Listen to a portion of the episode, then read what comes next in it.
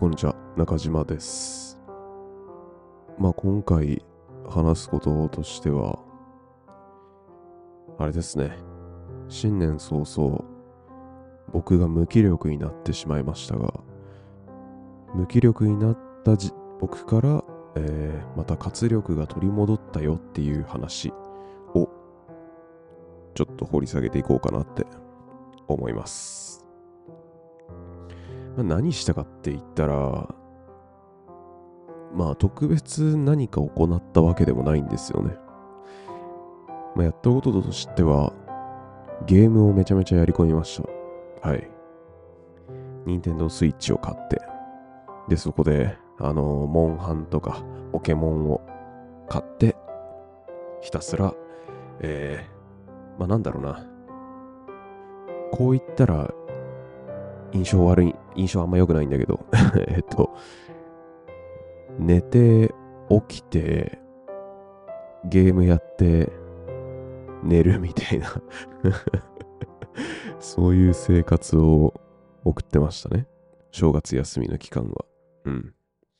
でもこれがまあ、この行動がまあ結果としていい気分転換になったおかげで、まあ無事、その勉強だったりとか読書とかの活力が戻ってきたっていう感じにはなってるんですけど。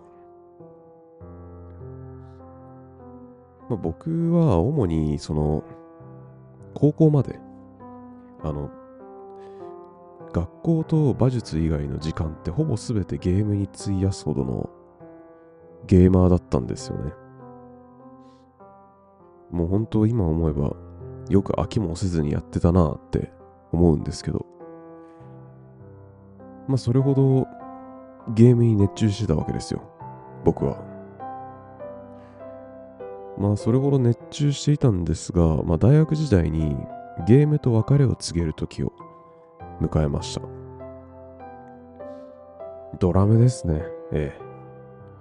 バンドも結成して、あと趣味の範囲っていうのを逸脱し始めて、まあ、本気でプロを目指して、で、まあ、あの、プロを目指すにあたっては、まあ、スキルもそれはなければいけないので、まあ、本気のスキルアップを視野に入れて、これから行動しようと考えたときに、ゲームって存在が当時、まあ、ドラムのスキルアップをしたい僕にとって邪魔者になってたんですよ。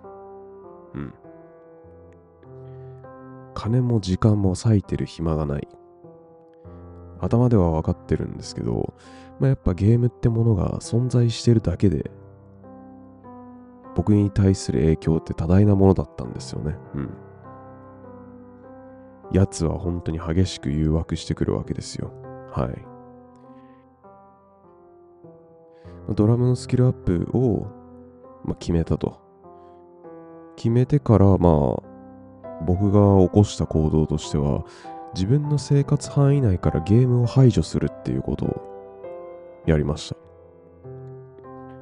まあ、具体的に大学時代からは、主にそのアプリゲームにハマってたので、まあ、据え置きのゲームを家から消すっていうよりかは、あの、アプリゲームを携帯から全部削除したっていう感じですね。うん。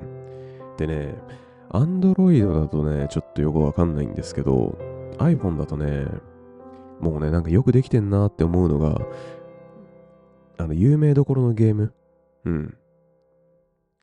例えば、まあ今、名前出しちゃうと、パズドラとか、モンストとか、あとは LINE と連携してるゲームとか、そういったゲームっていうのは、もうほんとよくできてて、あの、アプリ消しただけじゃセーブデータ消えないんですよね。うん。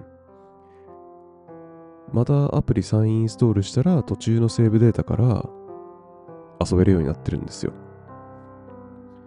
で、そうなると、そのなんだ、アプリを消してもセーブデータがあるっていう、なんて言うんだろう、保険がかかってる状態だから、その保険もあってはならないと、その時思ってたんですよ。思ったからわざわざセーブデータまでちゃんと全部きれいに消しました。うん。もうほんと年単位でやってたゲームとかありますよ。パズドラとかモンスト、まさに、リリース当初ぐらいからやってたから、多分8年ぐらいやってたんですよね。うん。そういう年単位まで積み上げたセーブデータも全部消しました。はい。こうすることで、まあ、二度とゲームに手を出せないようにする。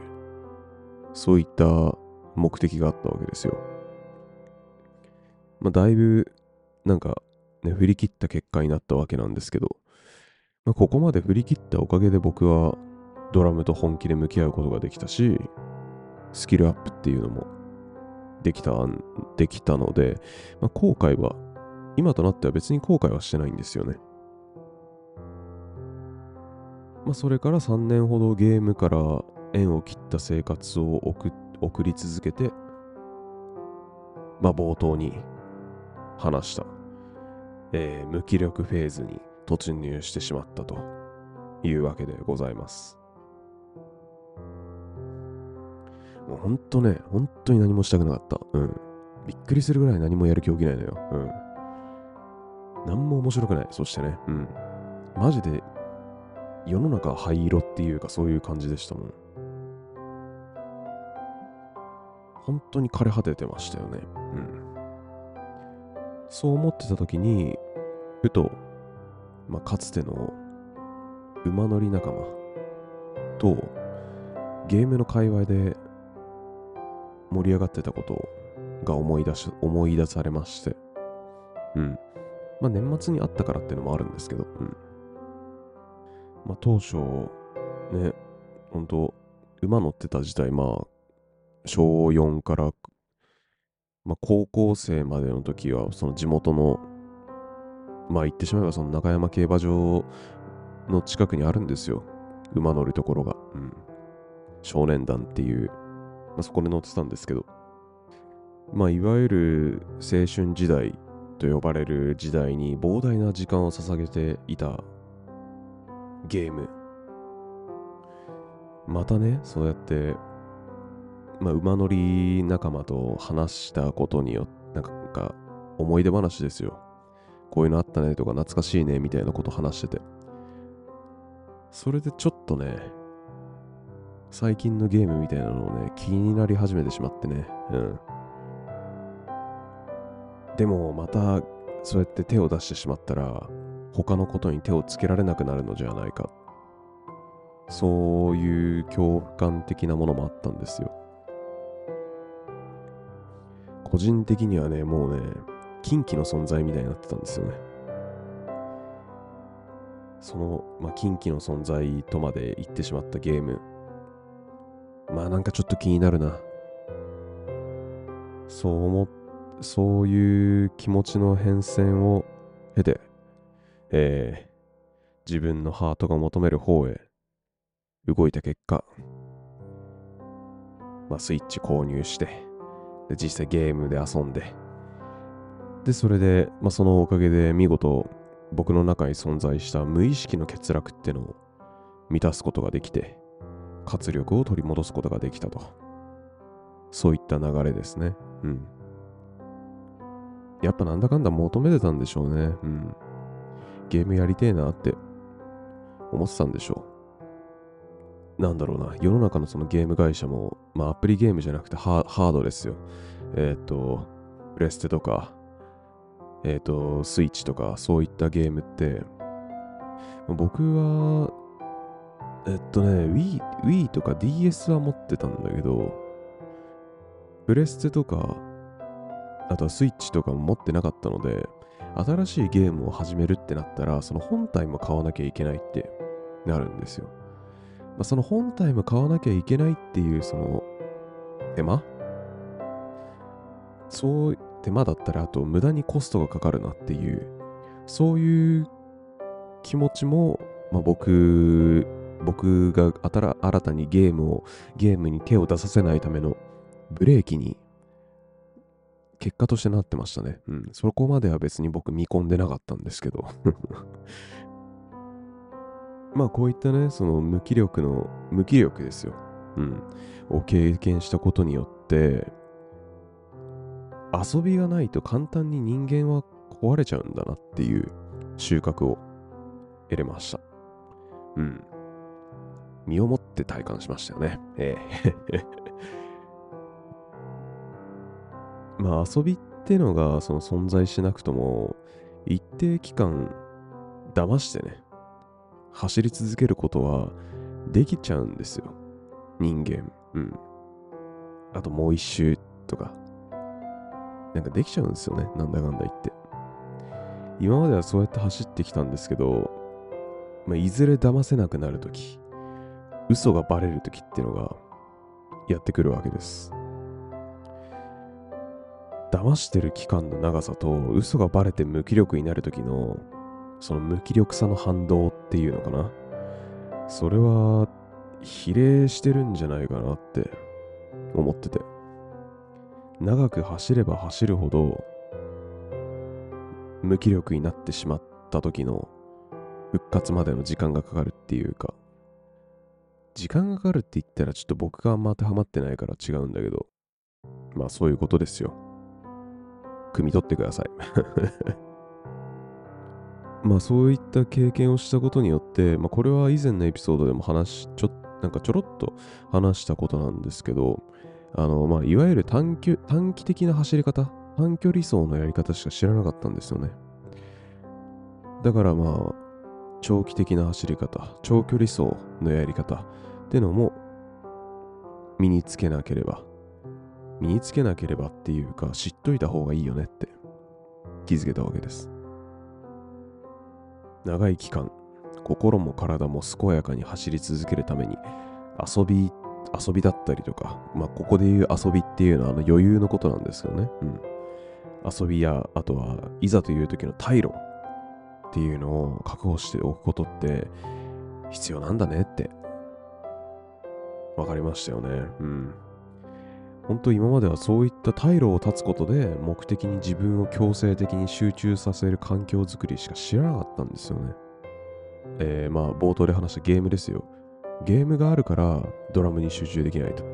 なら集中できないその諸悪の根源を断ってしまえばいいじゃないかと。うん。まあ、まあ、すごい単純明快な思想ですよね。うん。そういうことしか、そうやって自分を奮い立たせることしか知らなかったんですよね。ええ。知らなかったし、なんならそういった退路を手放せない人に対しては、まあ内心ね、意志薄弱の軟弱者だったりとか、振り切ることのできない半端者、そんな感じで捉えて、正直、下げすんでたわけですよ。ええ。やれよってそう、今だから、今だからね、こうやって言えますけどね。うん。当たり前でしょ？これぐらいやるのが。って思ってたんですよ。それができねえのに何、何でけえ口叩いてんだって。そんな感じで見てました。ええ、いろんな人を。はい。まあ今になってね、学ぶべきは、まあその自分の姿勢であったなって思い知らされてるわけですよ。こういった無気力の期間を経ることによって。なんかね、そういや今まで無気力の期間なかったのかって言われたら、一応ありはしたんですよ。ちょいちょい。ありはしたんだけど、今回は特別っていうかね、なんだろうな。今までは、例えば一日、一日じゃあ今日はいっかって、今日はしゃあない休もうって言って、休んで、次の日には復活してたんですよ。でもね、今回のはね、本当になんだろう。本当に心の底から潤いがなくなったっていうか、マジで灰色になっちゃったんですよね。今まではかろうじて色は残ってたんだけど、うん。これは本当、多分ゲームに、ゲームやらなかったら、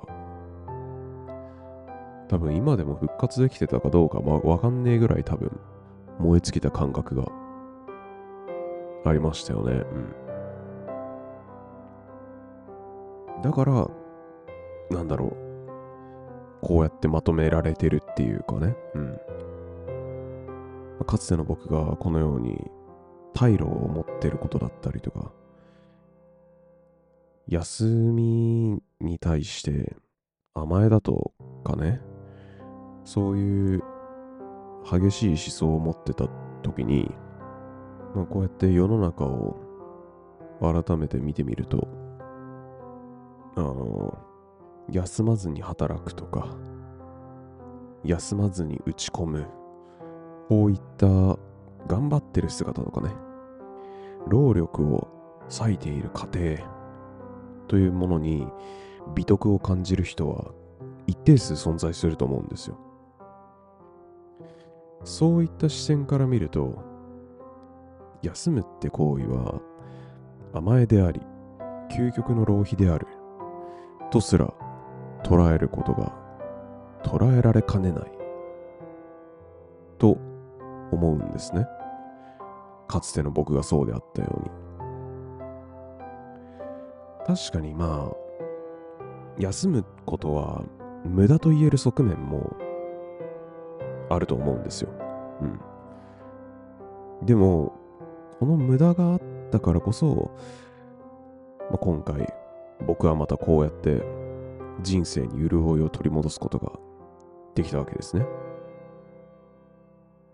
確かに、その、ゲームをやってる間の時間って、まあ、言ってしまえば何も生み出してないわけじゃないですか。何も生み出していないって言ったら語弊あるんだけど、まあ、自分が本来やるべきこととか、やりたいことに、その時間を費やす方が、そりゃあ、そりゃそっちの方がいいじゃないですか。物事も進むし、例えばスキルを習得したいんだったら、スキルも求められるっていうね。でも、やっぱ、そう、結局人間走れないわけですよ、そんな。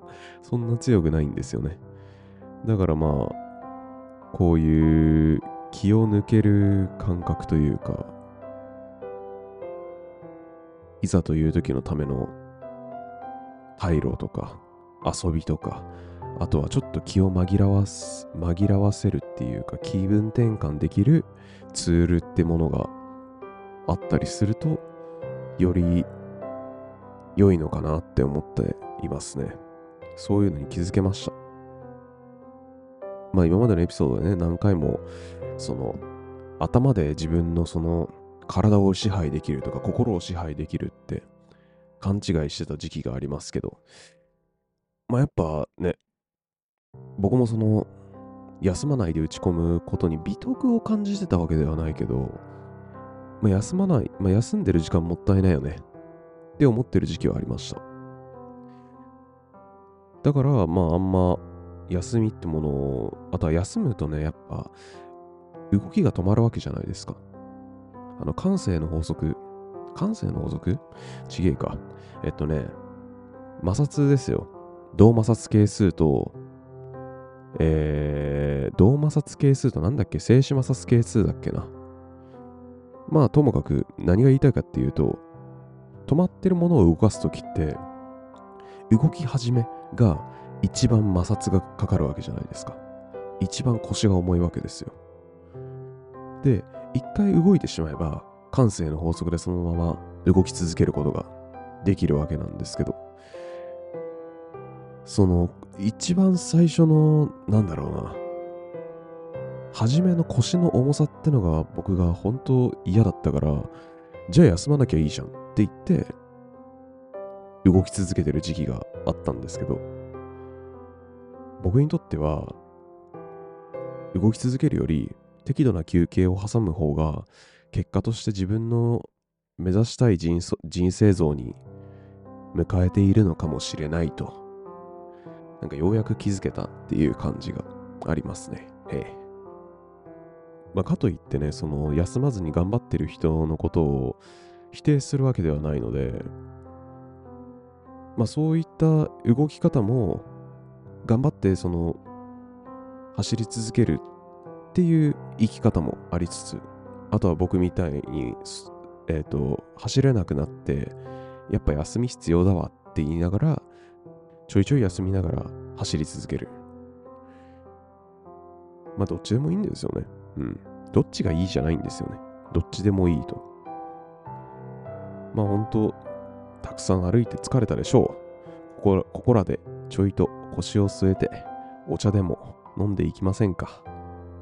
それぐらいのなんだろうな心意気で望んでいくのが一番心地いいのかもしれませんね。はい。そんな感じで、えー、今回は以上でございます。はい。聞いていただきありがとうございました。それではまた。